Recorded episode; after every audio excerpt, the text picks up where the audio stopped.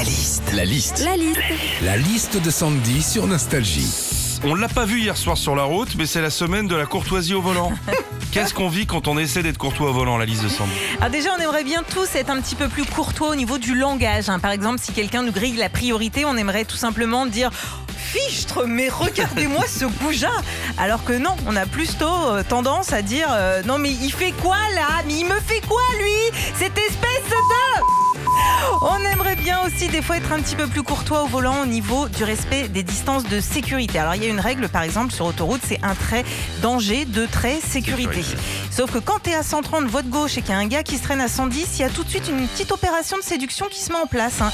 Il lui fait deux trois petits clins d'œil avec les phares et s'il comprend pas qu'il faut qu'il se rabatte, et bah direct tu viens lui renifler le derrière.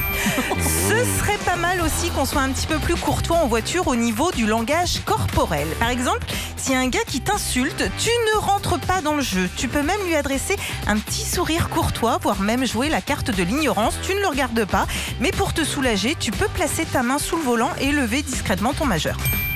Enfin, l'entretien de la voiture fait partie des règles de la courtoisie au volant. C'est vrai, hein, pour la sécurité de tous, c'est important d'avoir un pare-brise propre, de vérifier la pression des pneus, mais aussi de vérifier si nos feux fonctionnent bien, notamment nos phares. Enfin, les phares, euh, avec le couvre-feu à 18h, les phares, on n'en a plus trop l'utilité. hein. Retrouvez Philippe et Sandy, 6h-9h, sur Nostalgie.